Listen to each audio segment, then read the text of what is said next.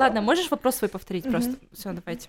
Угу. Ну, кстати, про э, Советский Союз я не буду углубляться, но что-то там не так. Я ее прочитаю, она мне совершенно не понравится, но я э, убеждусь. Есть такое слово?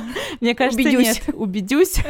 Я вот боюсь, что мы как бы с тобой слишком много вопросов задаем, но не даем ответа. Ну вот, да, я тоже боюсь. Не все поняла, но э, Харрисон Форд, конечно, красавчик. Молодец.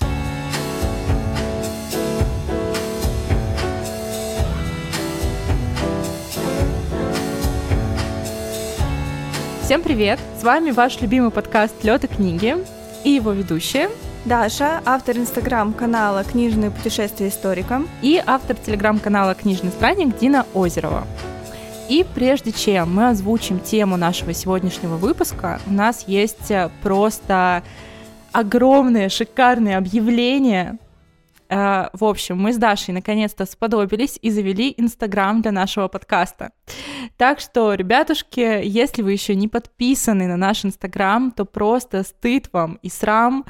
Э, заходите обязательно и подписывайтесь по ссылке в описании, э, либо просто найдите нас по нашему нику Ice and Books. Мы вас там очень ждем. Мы планируем вести Инстаграм не просто выкладывая анонсы наших выпусков, мы надеемся сделать что-то вроде такого книжного блога на двоих, будем делиться разными подборками книжек, фильмов, рассказывать про внутреннюю кухню нашего подкаста. И очень мы хотим, конечно, получить от вас обратную связь, что вы думаете по поводу наших выпусков, а, и очень хотим с вами пообщаться наконец-то. Так что обязательно заглядывайте. Надеюсь, вы с нами останетесь и в Инстаграме тоже. Ну что, с официальной частью закончено. Можно переходить уже наконец-то к теме нашего сегодняшнего выпуска. К неофициальной. Да, к неофициальной части, так всего лишь на 50 минут. Итак, сегодня мы обсуждаем литературные премии.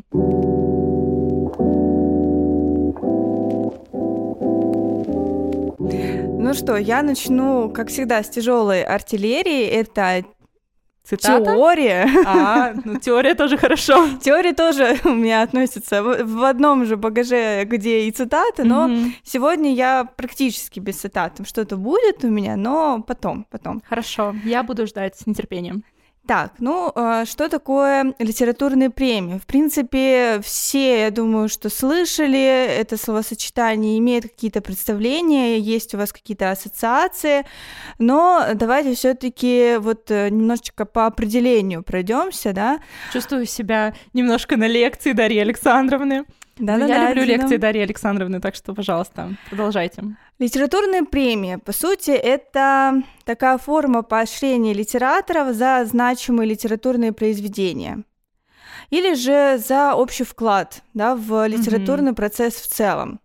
Конечно же, это не полное определение, да, и естественно, что оно не единственное, то есть определение литературной премии можно множество дать, но вот я остановлюсь на этом. Вот э, в Средневековье была э, распространена практика, когда литераторам давался статус э, приближенного ко двору, да, он становился придворным писателем или придворным поэтом.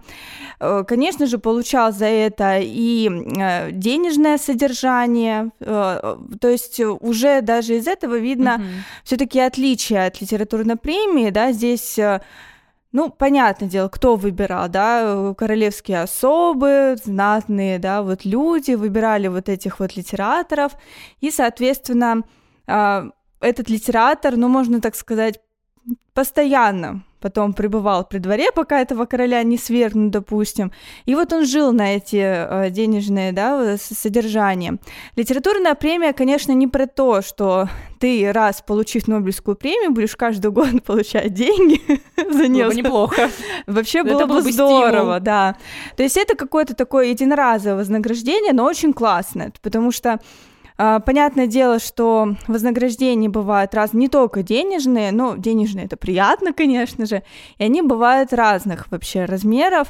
Ну, наверное, самое престижное это все-таки, как мне кажется, Нобелевская премия, да, ну, и вознаграждение вроде, да. за нее 8 миллионов крон. То есть это 200 а, тысяч долларов, грубо говоря. Ну, понятное дело, что с э, Нормально. курсом доллара тут сейчас как бы немножко плюс-минус, да, но нормально Угу. В Макдак сходить можно. Да, вполне. Даже купить, наверное. Купить парочку Макдаков тоже можно. Отлично, да. Ну и завершая вот эту, конечно, какую-то теорию, да, э, какие вообще бывают литературные премии? Их очень много. Когда я вчера вообще просматривала список, естественно, я не весь его просмотрела, потому что э, в глазах сразу же просто помутнение какое-то произошло, потому что их действительно очень много. Mm-hmm. Если вот так вот их охватить, а, их можно разделить на международные премии. Это, конечно же, Нобелевская, это Букеровская премия. А также это могут быть национальные, ну, собственно говоря, вот известная, наверное, это вот Ганкуровская французская uh-huh. премия, да, Пулицерская или Пулицеровская, как ее там правильно, да, uh-huh. американская. А, есть еще интересные, как по мне, Виды это отраслевые, именные и неформальные, э, в данном случае литературные премии. Ну вот отраслевые тут все понятно, да, то есть это премии там в области, например, фантастики. Вот какие ты знаешь, Дина, премии в области фантастики? Я знаю большую тройку Хьюга, Небюла и Локус, по-моему. Вот, а ты прям как-то сначала испугалась. Что ты знаешь? Ну это просто... Тебе проснулась внутренняя училка, а во мне проснулся внутренний двоечник, и я просто, боже, учительница меня спрашивает, я должна что-то сказать. А я же не учила, я же не готовилась, какой кошмар. А, именные литературные премии, ну, допустим, а, премия Астрид Лингрен, да, то есть mm-hmm. это премия, которая дается за выдающиеся произведения, да, вот детские, допустим. Ну, а неформальные, вот если говорить о России, то это антибукер, это премия а, Андрея Белого, ну и много, много mm-hmm. разных. Собственно, вот, наверное, неформальные как раз-таки премии а, больше, чем государственных. Это круто, это здорово, потому что есть, во-первых, разнообразие и есть возможность вообще широкому кругу лиц да, приобщиться э, вот э, к литературному mm-hmm. процессу через также литературные вот такие вот премии, да, то есть каким-то образом заявить о себе, mm-hmm. каким-то образом бросить себе вызов.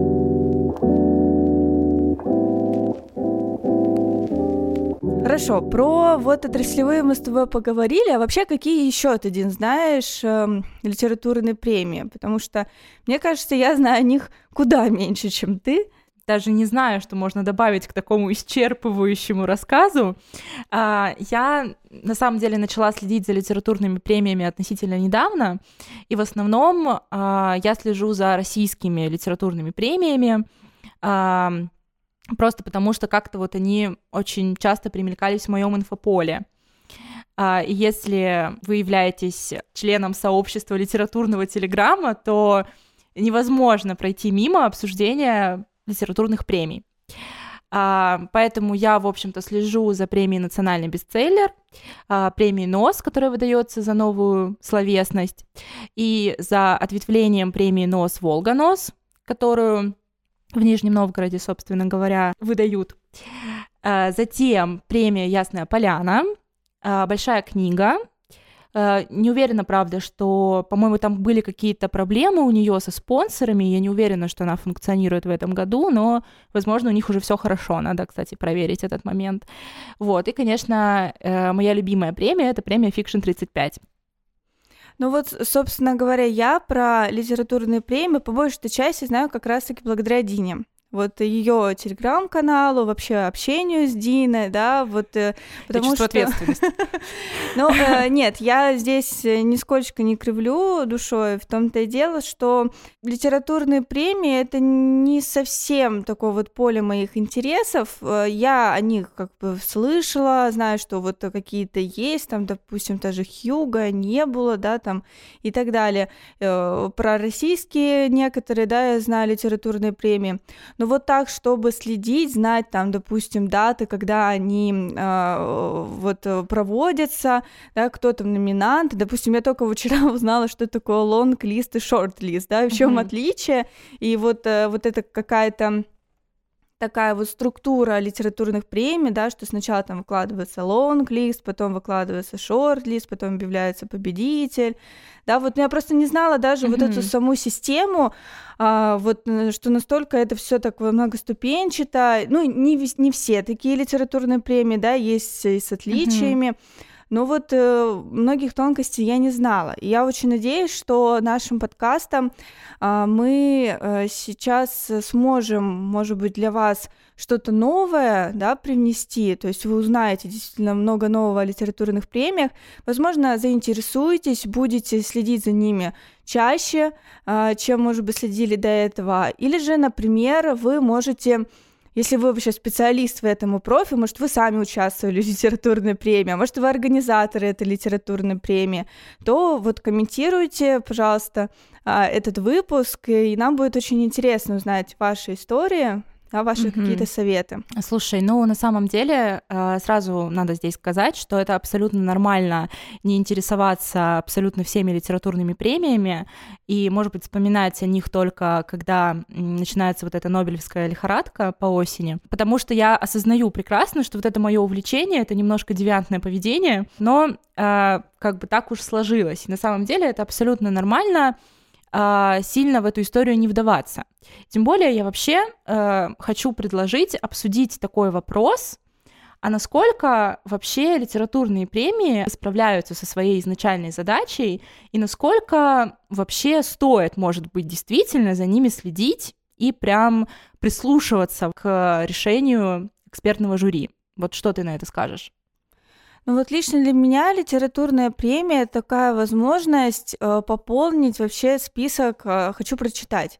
Потому что я э, любитель различных списков, я список хочу прочитать и другие разные списки веду. А, мне это нравится. Понятное дело, что э, список хочу прочитать и прочитано mm-hmm. в таком случае у меня э, как бы не одинаков, но мне вот нравится сам процесс вот поиска чего-то интересного, и я понимаю, что литературные премии, вот эти вот списки, да, вот э, э, номинантов, там, да, победителей, они э, в дальнейшем помогают. Я знаю, что некоторые читают, допустим, вот Букеровская премия, mm-hmm. открывают за разные годы, да, и начинают читать только по ней. Я знаю, что многие ребята книжные марафоны устраивают э, с темами конкретно. Вот, например, у нас тоже азиатский марафон по чтению литературы, да, в стран Азии.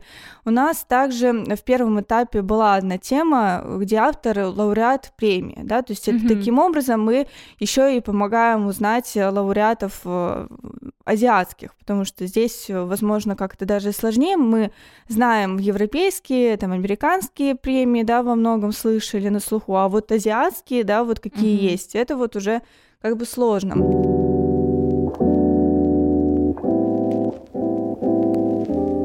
Я вот немножко не поняла, почему ты считаешь э, увлечение литературными премиями, да, вот э, слежку за ними, грубо говоря, девиантным поведением. Я понимаю, что это была шутка в какой-то степени, но а, есть ли вообще какие-то ну, может быть, результаты э, каких-то опросов по поводу а, того, как много вообще людей слушает, ой, нет, не слушает, читает вообще, смотрит, а, наблюдает за литературными премиями. Ну, ты, конечно, так очень ненавязчиво прям подвела меня к моей тяжелой артиллерии сегодня, да, потому что вот ты сегодня подготовила теорию, а я подготовила опрос, точнее, результаты этого опроса. Статистику. Статистику я подготовила, да. И пока я ее ищу, я, наверное, скажу вот что. Мне кажется, что у литературных премий, конечно, очень важная функция. То есть они играют очень важную и классную роль. А, во-первых, они, конечно, очень помогают писателям. Они помогают писателям и в денежном ключе, потому что все мы прекрасно понимаем, что на литературном деле сильно много не заработаешь, поэтому литературная премия может служить таким хорошим подспорьем для творчества, для очень многих писателей. А, премии могут помочь а, молодым писателям стать а, известными, популярными, как-то засветиться, да, заявить о себе, и это тоже очень важно. Но литературные премии, они играют достаточно большую роль и для читателей в том числе. То есть для читателя они выполняют такую навигационную функцию, ну, по крайней мере, призваны выполнять, да, и э, предлагают читателю, ну, такой срез, скажем так, самой э, прям вот такой классной литературы, которая была написана, ну, допустим, за год, да, за какой-то определенный срок.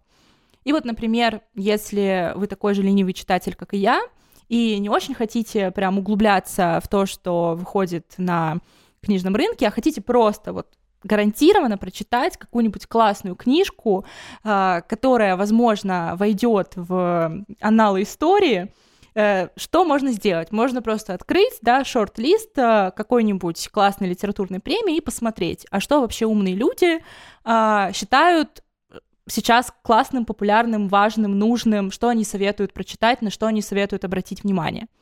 Вот, то есть, во всяком случае, мне кажется, это очень такая тоже важная задача. Ну и плюс, действительно, э, задача такая, ну, может быть, ценностная, какая-то философская, да, действительно определить, э, может быть, самые главные книги года, самые главные книги десятилетия, самые главные книги поколения, возможно, да, то есть э, попробовать э, предугадать, что войдет в историю, что войдет в учебники по литературе и что действительно останется с нами надолго. Uh, то есть, мне кажется, как бы такие задачи стоят перед литературными премиями. Но тут возникает вопрос, такой провокационный, проблемный вопрос, насколько литературные премии вообще справляются с этой задачей. Потому что на самом деле, мне кажется, что, ну, не очень хорошо. Даже если мы возьмем результаты той же самой Нобелевки, да, ну, может быть, там, не знаю, в 10% случаев действительно те авторы, которые получали Нобелевскую премию, они стали классиками, да, и прошли проверку временем, но, мне кажется, большинство, о большинстве этих авторов сейчас уже никто не вспомнит. Э, и, в принципе, возникает вопрос, эм, кто эти люди, да, которые находятся в жюри, то есть почему именно они определяют главную книгу года или главную книгу поколения, да, то есть почему именно они компетентны и компетентны ли они на самом деле а, и так далее. То есть на самом деле здесь вот, мне кажется, есть что пообсуждать, потому что проблем у литературных премий достаточно много. Вот, ну и возвращаясь к теме с опросом, э, я недавно у себя на канале проводила такой опрос и спросила у своей аудитории, вообще следите вы за литературными премиями, вам это интересно или нет. Вот. Ну и, собственно, какие результаты? 19% ответили, что они совсем не интересуются премиями, потому что все равно они не отражают э, реальный лид-процесс, поэтому как бы смысла за ними следить особо нет. 69%, что если попадется в ленте новость о книжных премиях, то они прочитают эту новость, но целенаправленно за ними не следят. И только 12% ответили, что в выборе книг они всегда ориентируются на итоги литературных премий. Мне кажется, что эта статистика, она только подтверждает, что, наверное, все-таки не очень литературные премии со своей задачей справляются, потому что, ну, все-таки не очень сильно на них э, народ ориентируется, не так, как, наверное, оно должно быть. Но в то же время обрати внимание, что 69 да, вот процентов, а, они все-таки обращают внимание, что эта книга выбрана где-то и кем-то.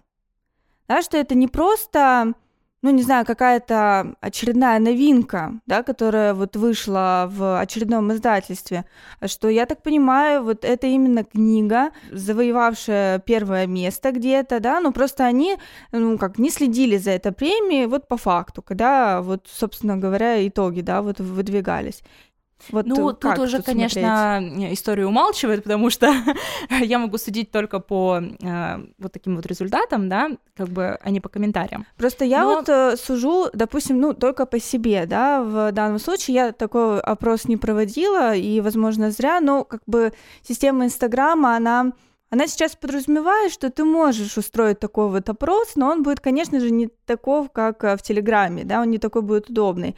Но, может быть, что-то я такое придумаю, что действительно очень интересно, как вообще много моих читателей вообще следит за литературными премиями, потому что я, например, как-то вот не обращаю внимания, а даже наоборот, у меня, если я вижу на обложке, что там это бестселлер, там того-то, это mm-hmm. вот выиграла премию такую-то, если честно, я сразу же так настораживаюсь, угу. что здесь что-то, наверное, как-то тут не так.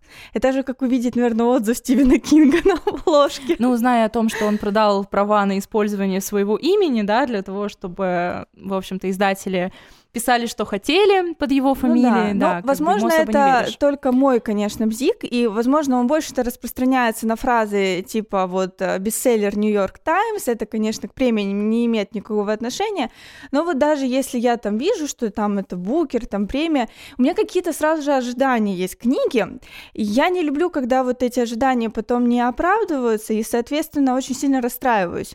Поэтому я как-то даже предпочитаю не знать изначально, что эта книга где-то что-то выиграла, прочитать, просто прифигеть от того, что она такая классная, и потом узнать, что, оказывается, автор вообще такой крутой, или писательница такая крутая, что, ну, вот смогли завоевать такое место. И действительно так оно и есть. Вот у меня почему-то какой-то вот такой взгляд на этот момент, не знаю, может быть, я одна такая, или нас тут два-три человека, вот, но интересно, вот интересно, что вот э, у тебя, получается, аудитория все равно в Телеграме как-никак, но следит все равно за а, литературными премиями, даже если они там, ну, не мониторят каждую, да, и, и прям в день объявления победителей не обновляют страницу каждый раз, чтобы узнать, да кто же там победит, но вот как-то они в этом а, плане молодцы, конечно, ну, 69%, mm-hmm. ну, это это mm-hmm. тоже хорошо, хоть это и не прям а, те вот 12%, которые целенаправленно прям за всем этим следят.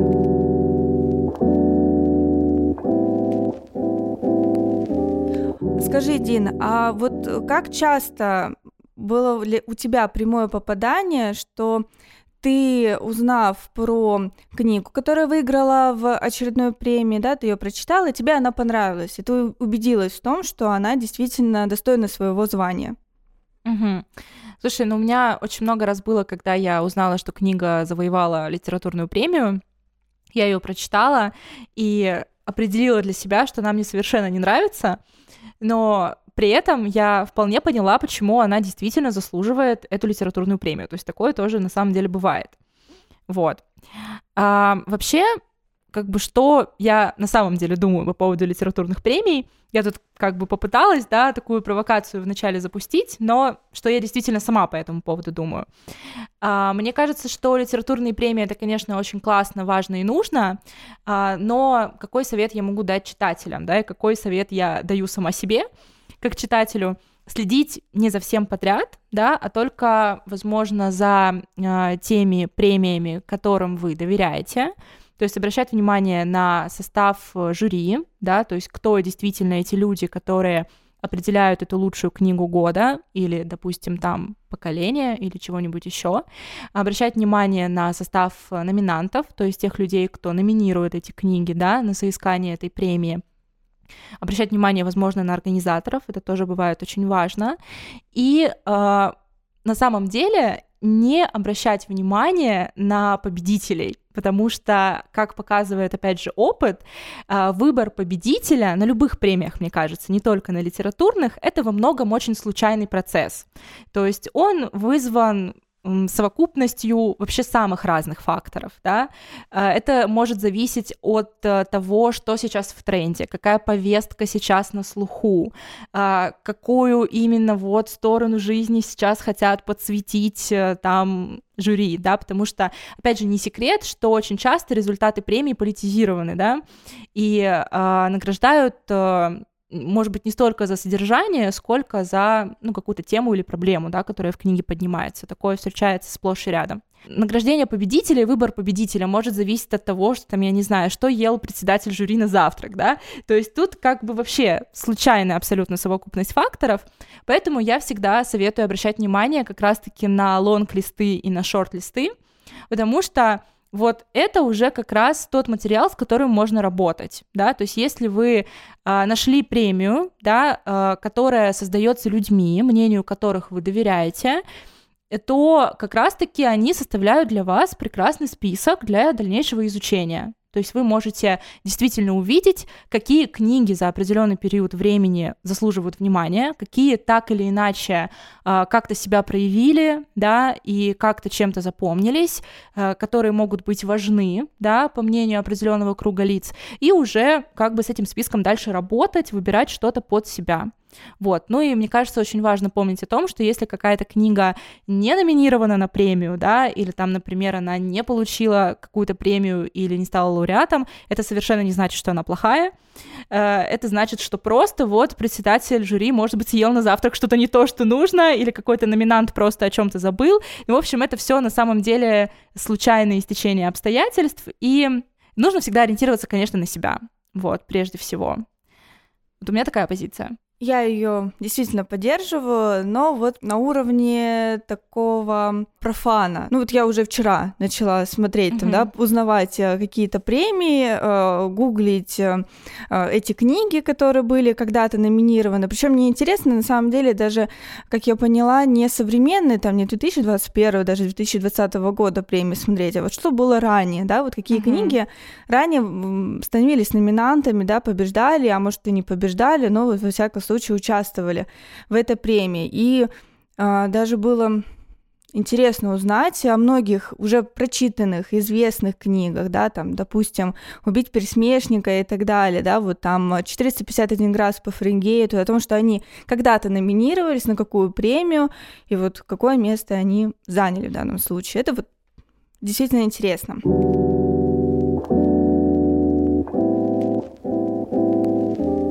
Ну что, теперь, я думаю, стоит переходить к рекомендациям. А, мы с Диной расскажем о трех э, книгах, которые завоевали э, когда-то там первое, может быть, место, а может быть, просто приняли участие в литературных премиях за разные годы. То есть это те книги, которые мы читали, которые нам нравятся, и в то же время вот они так э, отличились. Начинай. Окей. А, начну я с Букеровской премии 1997 год.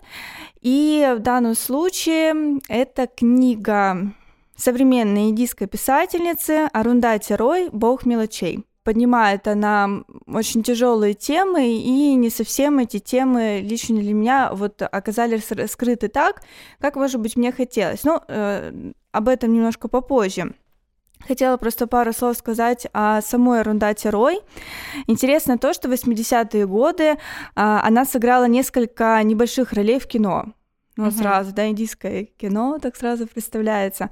А, начала она также писать сценарии, то есть она не продолжила свою актерскую деятельность, да, долгое время а, она в ней не придержалась, но она стала писать сценарии, а, работать а, кинохудожником, Uh-huh. То есть вот такая вот разносторонняя личность. И у нее также выходит э, из-под пера много таких политических книг, эссе. А, в принципе, уже даже по Богу мелочей э, видно вот э, ее такие конкретные позиции, политические, да, там, может быть, религиозные, там, социальные, потому что действительно а, Бог мелочей — это ее вообще дебютный роман, Э, причем частично, который отразил биографию самой писательницы, что тоже вот э, интересно, да, интересно понять, а что именно, да, там mm-hmm. вот отражено, но вот факт остается фактом. Это семейная сага, это также история запретной любви, да, и, конечно же, такая вот пронзительная политическая драма. Но это на самом деле такой вот чудо-винегрет, mm-hmm. характерен для многих писателей, которые я читаю в данном случае, да. Э, поэтому меня это не удивляет, причем мне это даже очень нравится, когда э, книга не какого-то одного жанра, не какой-то одной темы. Угу. Бог мелочей это книга про жестокие и жесткие рамки кастовой системы, угу. да, что, конечно же, читая про Индию, мы не можем, да, вот этого, в принципе, избежать. Это книга о женщинах, книга о жизни, а, о жизни христиан в индийском обществе. И также здесь можно увидеть много размышлений, идей коммунистических и вообще отношения к этим коммунистическим идеям вообще в индийском обществе, да, mm-hmm. то есть вот насколько разноплановые вообще здесь э, такие вот моменты. Но собственно, читать действительно нелегко. Я ее и читала, и при этом еще и слушала аудио, и так и так было, ну, как-то так не очень удобоваримо. Я не знаю, конечно, насколько а, здесь еще, а, ну, как бы переводчик, да, постарался, mm-hmm. что настолько как бы вот э, тяжело было слог понять, да.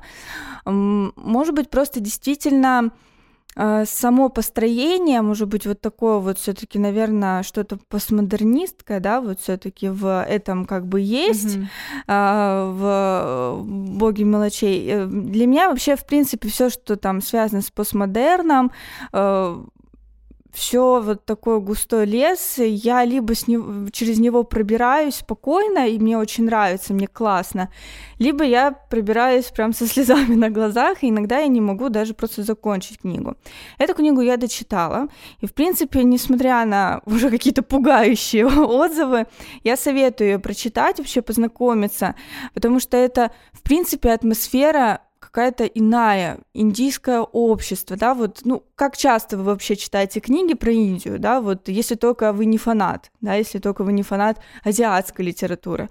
Поэтому для разнообразия, в принципе, прочитать, я думаю, стоит. Да, я тогда немножко тоже добавлю. Мне кажется, может быть, просто здесь еще разница восприятия сыграла, потому что я эту книжку довольно легко прочитала. И мне как раз э, очень понравилось два момента. Во-первых, это такой очень богатый, насыщенный слог. Э, нужно, конечно, ну, прекрасно понимать, что, конечно, это индийский автор, который описывает особенности индийской жизни, поэтому все без прикрас. Это нужно, конечно же, иметь в виду. Но э, мне это, мне это, наоборот, понравилось, меня это, наоборот, зацепило, и мне кажется, вот эти образы, которые создает Рундати Рой, э, они настолько яркие, они настолько запоминаются, что ты действительно один раз прочитал и не забудешь уже никогда. Вот. И второй момент, который мне очень понравился, это сама композиция романа, потому что там действие разворачивается от финала к началу, от конца к началу. И э, это и на самом деле имеет потрясающий эффект, потому что а, наблюдая за э, развитием сюжета, за какими-то поступками персонажей, ты уже знаешь, к чему эти поступки приведут, и тебе вот как будто бы хочется до них докричаться, предупредить, что ну не надо так делать, надо делать как-то иначе, надо поступить по-другому, но как будто ты кричишь этим персонажам через какую-то такую толстую стену и никак не можешь закричаться. То есть, мне кажется, наоборот, э, такая композиция, она очень способствует, э, ну вот, возникновению эмпатии по отношению к персонажам. Но, во всяком случае, у меня было именно так. Ну вот действительно, если у вас ассоциации с Индией э, связаны, ну, помимо там пряности, например, да, также с цветными, красивыми, безумно классными индийскими фильмами, где все радуются, танцуют. Ну, конечно же, там есть э, всякие такие переживания, там месть, mm-hmm. там, там, не знаю, теща, свекровь там пытаются там что-то сделать такое плохое, но потом все танцуют, все классно, то э, этого, конечно, в этой книге нет. Если вы действительно хотите узнать изнанку индийского общества, э, вот, э, вот эту хтонь, да, которая там вот как бы mm-hmm. творится и творилась, да, вот э, э, ранее, то, в принципе, действительно очень стоит, стоит прочитать.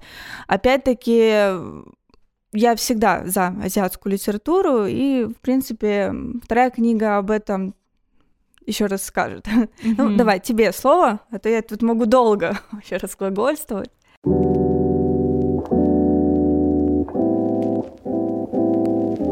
Ну, я тогда начну а, с лауреатки Нобелевской премии по литературе 2018 года а, Ольги Токарчук. Это польская писательница.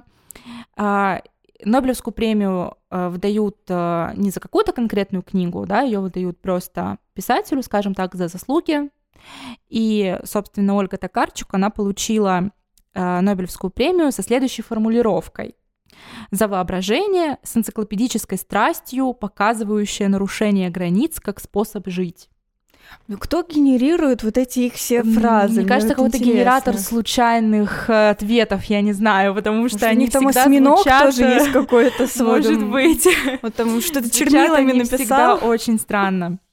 Вот. И а, тем не менее, а, вот это был тот самый случай, когда я узнала, что Ольга Токарчук получила Нобелевскую премию. Мне стало интересно, о чем она, собственно говоря, пишет.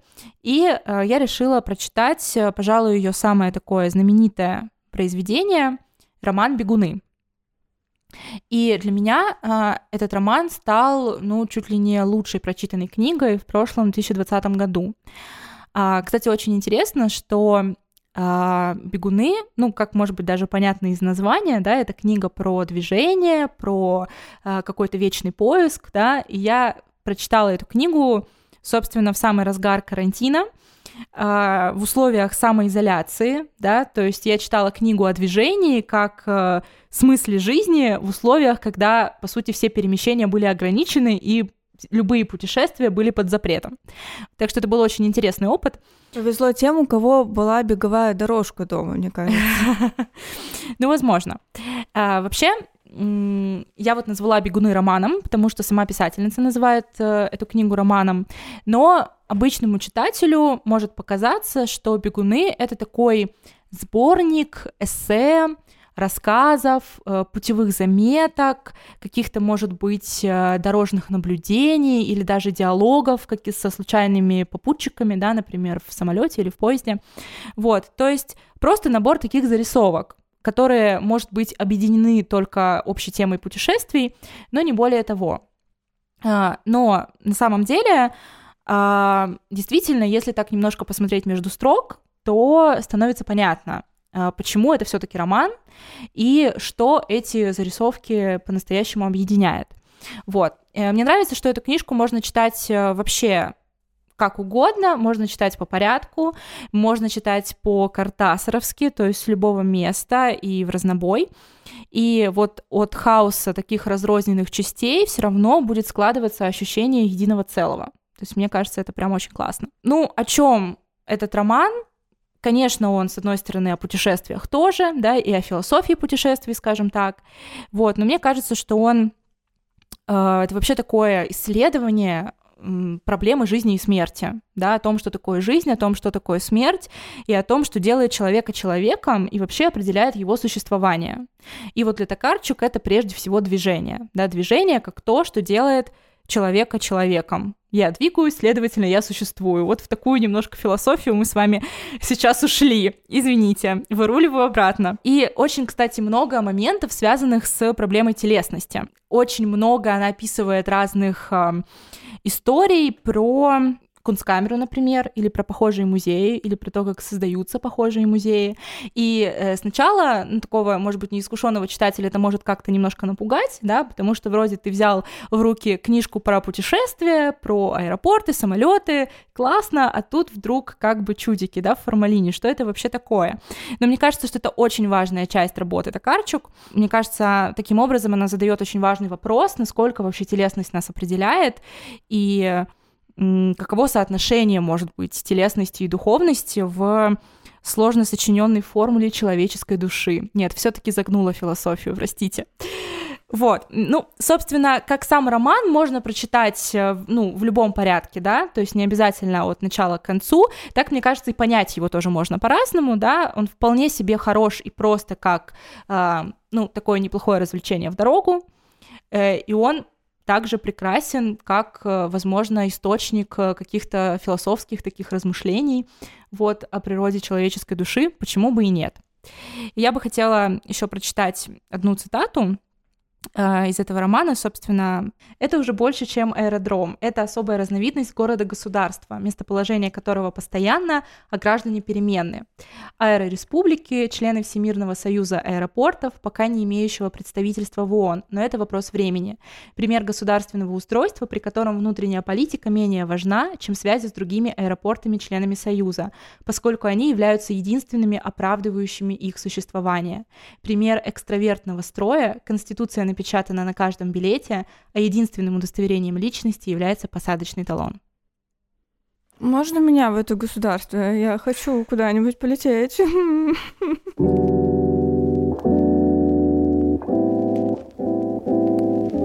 Ну что, а, вторая книга, которую я выбрала, а, получила Ганкуровскую премию французских лицеистов в 2001 году. Почему я сделала такой а, акцент на французских лицеистов? Дело в том, что это не Ганкуровская премия, это ее младшая сестренка, можно так сказать. Книга китайской писательницы, нет, французской писательницы китайского происхождения uh-huh. Шаньца, uh-huh. играющая в го. Шаньца э, с китайского переводится как «дуновение ветерка». Вообще это псевдоним, псевдоним писательницы Янь Ни. А писать она начала уже в 7 лет. Она выигрывала множество национальных конкурсов, но, к сожалению, кровавые события на площади Тянь-Аньмэнь перевернули ее жизнь. Ее семья э, уезжает из Китая во Францию. Э, там она продолжает свою литературную деятельность и за дебютный роман «Врата небесного спокойствия» получает Гонкурскую премию, вот ту самую, да, самую как бы главную премию во Франции литературную. Но вот э, «Врата» я еще не читала, я читала у нее только «Играющая в Го», и поэтому могу о ней говорить, э, причем говорить хорошо, положительно в данном случае, потому что мне книга э, очень понравилась. Сейчас расскажу почему. События в книге разворачиваются в Манчжурии э, в 30-е годы 20 века. В это время э, разгорается очередная японо-китайская война, а, которая кончилась лишь в 1945 году. Вот э, на таком историческом фоне тяжелом, да, мрачном, а, мы видим историю жизни двух людей. Он японский солдат – который отправился в Китай с напутствием матери. Выбирая между смертью и трусостью, отдай предпочтение смерти. Мощно, жестко, вот такие вот японские Здорово. матери, отправляющие своих японских сыновей в то время. Кто же она? Она китайская девушка из семьи интеллигентов, которая любит, конечно же, читать любовные романы. Также она познает их на практике. ну, потому что девушка молодая, красивая, и, собственно говоря, поклонники у нее, конечно же, есть. Но главное не это. Главное то, что э, девчонка очень э, классно играет в Го. Вот ты знаешь, что такое Го? Что это за игра? китайская игра. Очень классная. Сейчас древние китайцы просто так там, просто почувствовали бороду, сказали да. Нет, действительно классная, настольная, стратегическая, суперстратегическая игра. Я вообще не представляю, как в нее люди играют, я только как бы наблюдаю за этим, может, там, в фильмах, да, в сериалах. Мне кажется, что это просто, я не знаю, ну, я, в принципе, и в нарды, и в шашки, и в шахматы не играю. Поэтому для меня, для меня принципе, Го — это, уровень, уровень бог просто, играть в Го. А, книга очень атмосферная, кинематографичная. Я ее прочитала очень быстро. А, каждая глава, она от лица а, то девушки, то парня, да, и, соответственно, вот вот такое вот разнообразие все-таки, что ты читаешь от разных лиц, это очень здорово. И что мне понравилось, вот пока я читала, прям атмосфера таких вот э, культовых китайских фильмов, которые мне очень нравятся, как э, «Герой» или «Крадущийся тигр, затаившийся дракон». Uh-huh. Да, то есть это, конечно, по сюжетам это совсем не то же самое, но вот именно атмосфера. Я вот даже вот представила вот э, фильм, да, вроде как какие-то идеи были снять, но я что-то вот не нашла э, какой-то конкретной информации, будет, не будет, планировалось, не планировалось. Но мне кажется, было бы очень, конечно, классно. Ну, сразу скажу, что это все-таки история э, как бы не веселая, да, то есть э, если вы уж очень э, боитесь за свою э, душу, да, не хотите там, может быть, переживать очень сильно, да, ну, может быть, просто к ней потом обратиться, но обязательно ее нужно прочитать, особенно если вы э, читаете китайскую литературу, но почему-то Шинца еще не прочитали, то вот действительно стоит. Кстати говоря, в одном из интервью Шинца спросили, хотела бы она вернуться обратно в Китай, да, потому что уже как бы время mm-hmm. все-таки прошло после всех этих кровавых событий.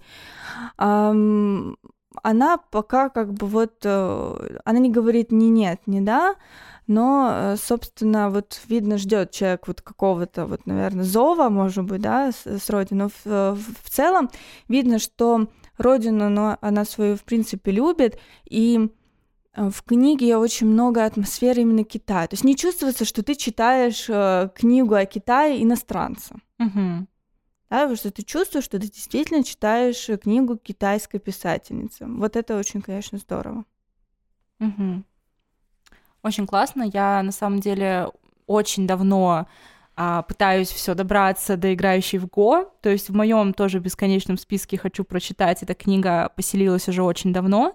Вот после твоего отзыва прям захотелось действительно почитать ее поскорее.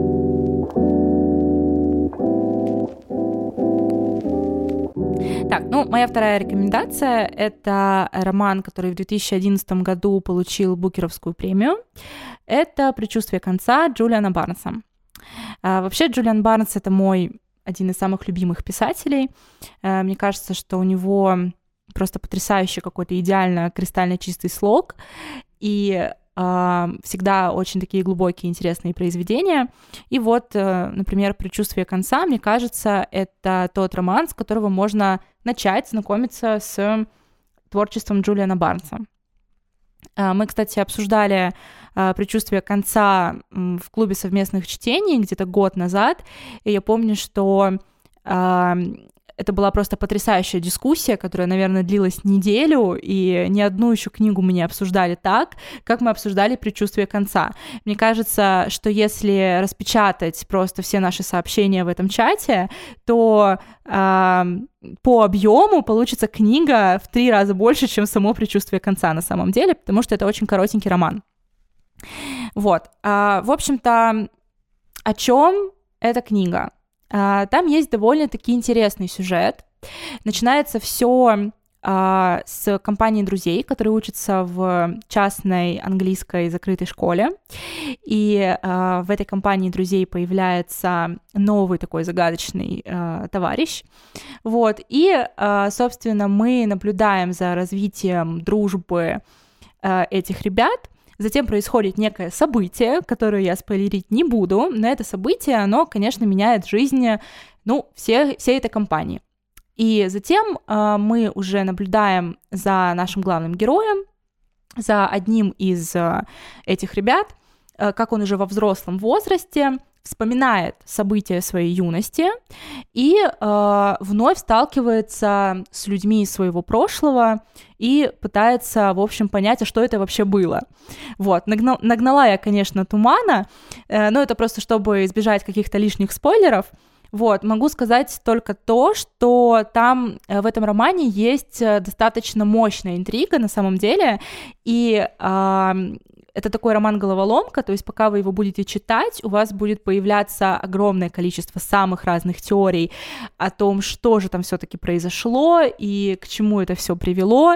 И ответы на некоторые вопросы, на такие самые основные, да, мы получаем вот буквально на самой последней странице книги, а на какие-то вопросы ответов мы не получаем совсем, но их можно додумать самостоятельно, и здесь Барнс раскидывает э, большое количество подсказок, да, чтобы читатель смог этот пазл все-таки у себя в голове сложить. Вот, так что если вы любите а, такие вот произведения с интригой, то я думаю, что предчувствие конца вам точно понравится.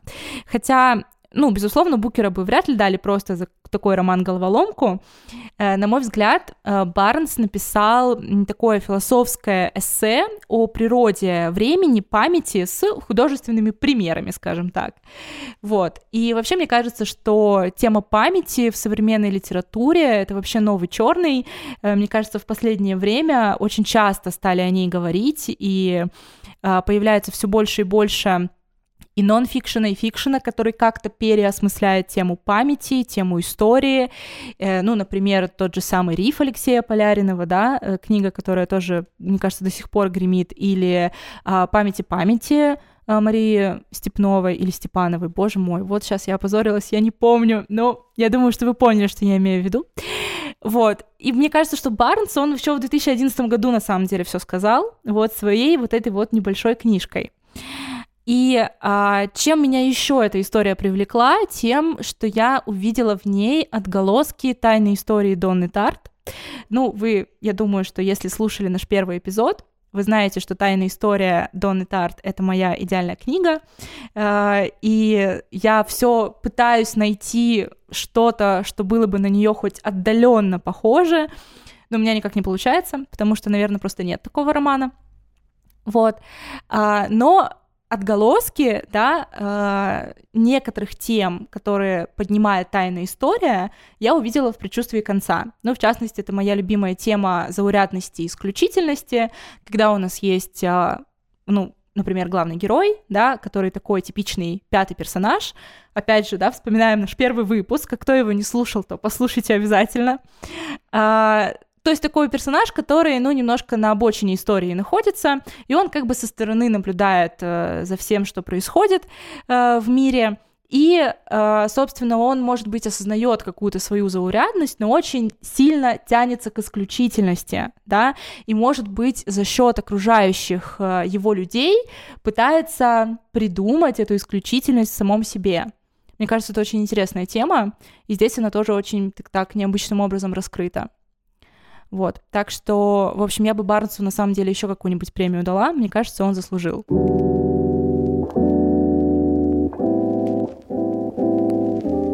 Третья книга, о которой я хочу рассказать, она получила премию Хьюга а, в 1963 году, да, то есть я вот прям вообще ушла а, далеко вглубь. Это книга Филиппа Дика «Человек в высоком замке». А, конечно же, начну я снова с э, автора. Особо углубляться в биографию я не буду, потому что ну, там все очень сложно, все очень мрачно, мутно и непонятно. А, Филипп Дик — это культовый американский писатель-фантаст. А, его биография насыщена э, сложными отношениями э, с правительством. Он был болен агорафобией. У него были разводы на разводах, и разводом не погоняли. Конечно же, наркотики. А, также он опасался, что за ним следит ЦРУ, он постоянно от ЦРУ там бежал, скрывался. Его увлеченность экзотическими религиозными доктринами типа зороастризма – ну, то есть вот вообще биография уже, в принципе, по ключевым словам говорит о том, что необычную жизнь э, прожил Филипп Дик. Вот. А 2 марта 1982 года он принял слишком большую дозу амфетамина, а, пошел полежать в ванной, вот. но так как доза была слишком большая, то его нашли только спустя несколько дней в этой самой ванной. Ну, понятное дело, каком состоянии. И что примечательно, что спустя э, несколько недель э, после его смерти в кинотеатре выходит э, э, экранизация одного из его романов. Если даже вы не читали Филиппа Дика, ну, мне кажется, что фильм смотреть вы, ну, как бы должны были. Ну, как бы, мне кажется, это действительно один из таких культовых. Он переснимался вот буквально ну, это недавно. «Бегущий по лезвию», да? Да, бинго! Это «Бегущие по лезвию бритвы» да, если все-таки полностью мы назовем mm-hmm. а, книгу, а, где главную роль сыграл Харрисон Форд. А вот это известное. Э, я не смотрела, вот, собственно говоря, современную, там, я не знаю, версия это, что там произошло, пересняли они, или это какое-то продолжение, или какой-то сиквел, я вот, честно, не знаю, но вот я смотрела а, сам mm-hmm. вот этот вот э, фильм, да, классический, не все поняла, но э, Харрисон Форд, конечно, красавчик, молодец. Э, Человек в высоком замке. Это тот еще тоже винегрет из различных вообще тем. Это такое вот смешение альтернативной истории, классической антиутопии, постмодернизма и научной фантастики. Просто вот а, накрутил здесь Филипп Дик очень сильно, э, но классно. Вообще молодец, потому что а, посмотри, сюжет а, человека в высоком замке а, на чем строится? На том, что а, мы попадаем в альтернативный мир, где победу одержали Германия и Япония во Второй мировой войне. И, соответственно, ну, мир совершенно да, другой, не такой, как наш. 15 а, лет спустя победы гитлеровской коалиции во Второй мировой войне а, и капитуляции США перед э, Германией и Японией, капитуляция США. Естественно, что США здесь а, играют большую роль, потому что а, основные действия mm-hmm. тоже в США происходят. Вот было интересно, да, вот за вот этим всем наблюдать. А, действия, собственно говоря, романа происходят, и Сюжет сам по себе не линеен. А, мы попадаем в различные вообще жизненные ситуации разных героев. А, сюжет, э, вот, собственно говоря, за ними как раз-таки, за этими персонажами исследуют. Э, они так или иначе между собой эти персонажи связаны. Что интересно, что э, в этой книге очень большую роль играет, ну не поверишь, книга перемен Конфуция. Дело в том, что как персонажи, э, там один вроде бы персонаж э, в этой книге э, писал свою книгу именно по книге перемен, так и сам Филипп Дик тоже вроде начинал или даже полностью написал всю свою вот эту книгу по книге перемен. Но потом он на самом деле ну, понял, что это было ошибочно, потому что книга, как он сам сказал, получилась незавершенной, ну, что как бы у нее как будто бы нет ни начала, ни конца. Но действительно это так. То есть э, Здесь не будет такого вот классическое, да, вот, э, может быть, э, какой-то там завязки, там, концовки, вот все, что вот, ну, по классике прям, да, вот что целостная какая-то картина.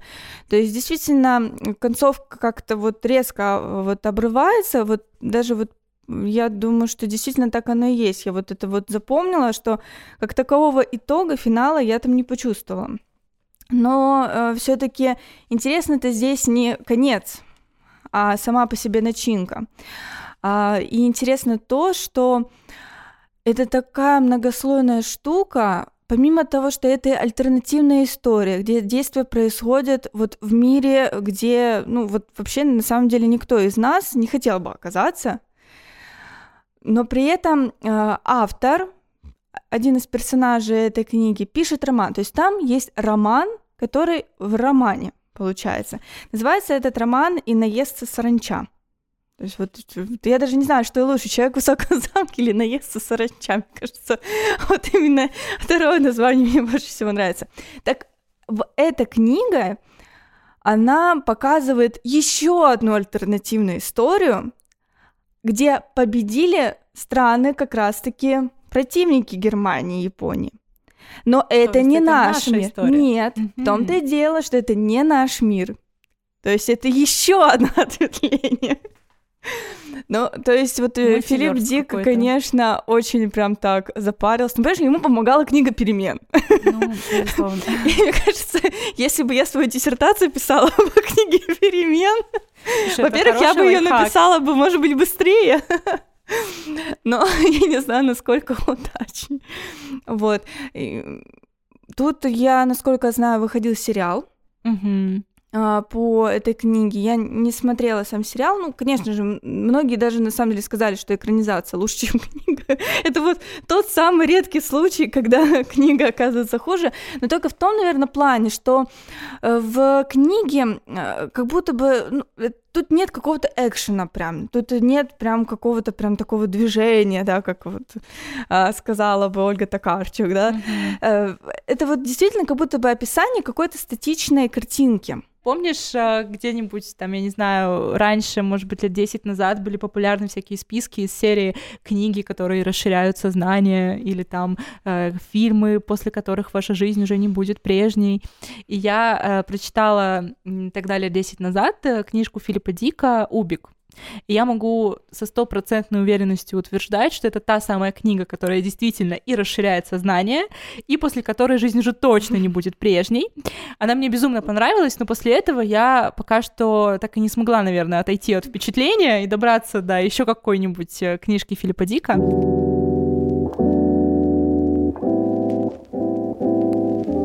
А, ну и моя третья книжка — это такой свежачок, а, лауреат премии НОС 2021 года. Э, это премия российская, выдается она за новую словесность. Э, книга Аллы Горбуновой «Конец света. Моя любовь». Сразу хочу сказать, что я ее рекомендую с очень большой осторожностью, потому что это одна из тех книг, которая вызывает такие полярные мнения всегда. И мы обсуждали тоже ее в клубе совместных чтений, и, можно сказать, раскололись прямо на два лагеря. А, один лагерь, на самом деле их было большинство, а, заявили, что вообще не понимают, почему эта книга получила такую премию и зачем просто обычной графомании э, уделять столько внимания. Вот, и вторая группа, которой все-таки принадлежала и я тоже, мы отметили, что это действительно очень такая необычная книга, и действительно что-то в ней есть, что-то такое, что что-то может быть неуловимое, но то, что может зацепить читателя, и это что-то настолько необычное и, может быть, нетипичное для нашего литературного процесса, что действительно внимание заслуживает. Вот. Э, что вообще такое «Конец света. Моя любовь»? Это на самом деле сборник рассказов, а, который состоит из э, четырех частей. А, и можно сказать, что это такой наполовину автофикшн, да, возможно, собственно, а, именно за свою вот такую вот направленность, да, потому что автофикшн сейчас, в общем-то, ну, довольно в тренде.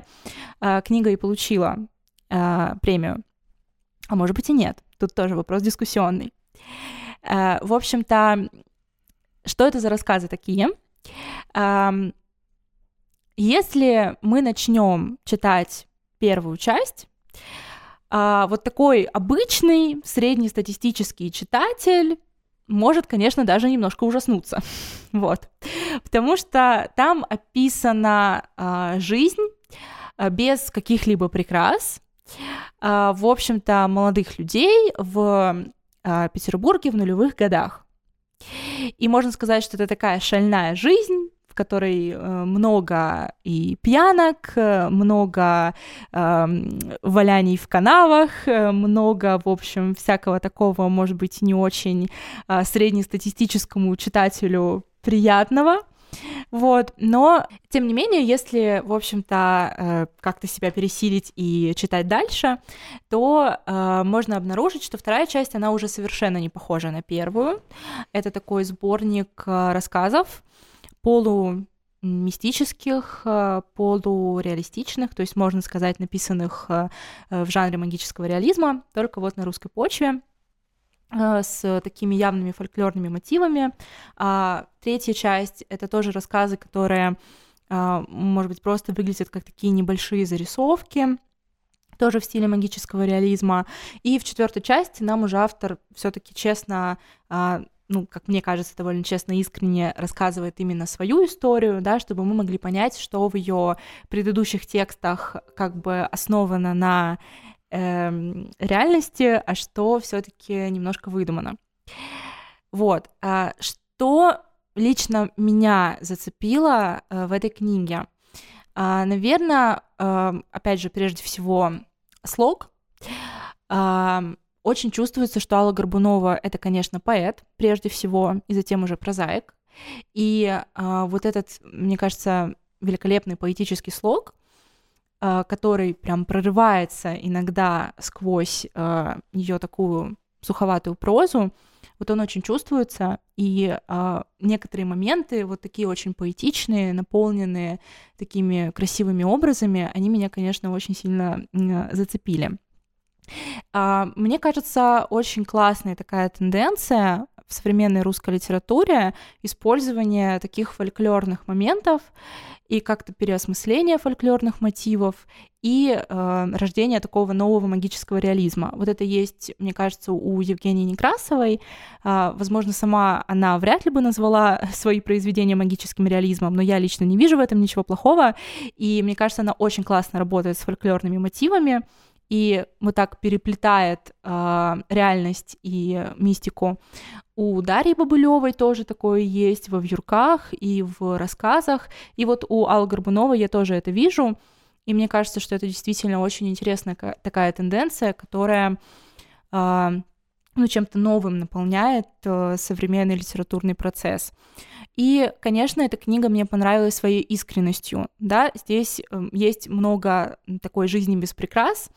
Меня это не пугает, и мне, наоборот, кажется, что э, в каждом ее таком рассказе, э, если вот прям посмотреть вглубь, да, можно найти что-то, что обязательно тебе откликнется. Во всяком случае, в тех людях, детство и юность которых как раз пришлась на нулевые годы. То есть отчасти эту книгу можно назвать портретом поколения, но не в прямом смысле этого слова, да, а именно вот за счет вот этих небольших моментов, небольших деталей, которые вот в душе откликаются. И э, мне очень радостно, что э, появляется достаточно много автофикшена русского, потому что на Западе это такой уже жанр, который давно вошел э, в обиход. Э, у нас, можно сказать, только начинают появляться такие э, книги. Вот. И мне кажется, что Алла Горбунова, она, в общем-то, ну, такую небольшую революцию, но все таки совершила своим э, сборником рассказов, поэтому, конечно, относиться к нему можно по-разному, поэтому я советую, но с очень большой осторожностью, но все таки советую. Мне кажется, что это такое чтение, которое точно будет ни на что не похожим и которое точно запомнится на долгое время. Ну что, я думаю, на этом мы закругляемся. Наверняка уже наболтали снова больше часа. И нам интересно будет узнать ваше мнение, как о выпуске прослушанном, так и в целом о литературных премиях, да, вот э, о книгах, которые мы порекомендовали, может быть, что-то вы читали, и у вас совершенно другое мнение на этот счет да, может быть, вы хотите сказать свое фу, мы только за, да, что вот, э, э, может быть, вам какая-то книга, которую мы вот прям расхвалили, не понравилась, а может быть, наоборот, э, вы готовы ее поддержать. Мы только приветствуем, нам очень нравится читать ваши, конечно же, положительные отзывы, но отрицательные нам тоже нужны, потому что иначе мы просто не сможем дальше развиваться. Так что обязательно приходите в наш Инстаграм, ищите там пост а, с описанием этого выпуска и давайте обсуждать, что вы думаете про литературные премии и про те книги, о которых мы сегодня говорили. Да, и не стесняйтесь писать в директ, э, если вы, допустим, до сих пор не знаете, э, как, может быть, э, ориентироваться, да, в нашем подкасте, ну, может быть, что-то где-то, ну, увидели, может быть, кто-то видит, да, какие-то выпуски отдельно, но не понимает, где посмотреть, может быть, в целом, такое тоже бывает, да, может быть, ссылка не работает, да, то есть мне вот тоже интересно вообще, в рабочем ли все состояние, потому что для меня это все как бы выглядит как для создателя в рабочем состоянии, может быть, у вас какие-то проблемы, проблемы. Не стесняйтесь, пишите, задавайте вопросы, а, пишите либо лично нам, либо, ну, желательно, конечно, в личные сообщения подкаста, потому что там мы точно это увидим, услышим и ответим. Слушайте наш подкаст э, на всех э, подкаст-платформах этого мира. Э, всем спасибо за внимание и до следующего выпуска. Всем пока-пока.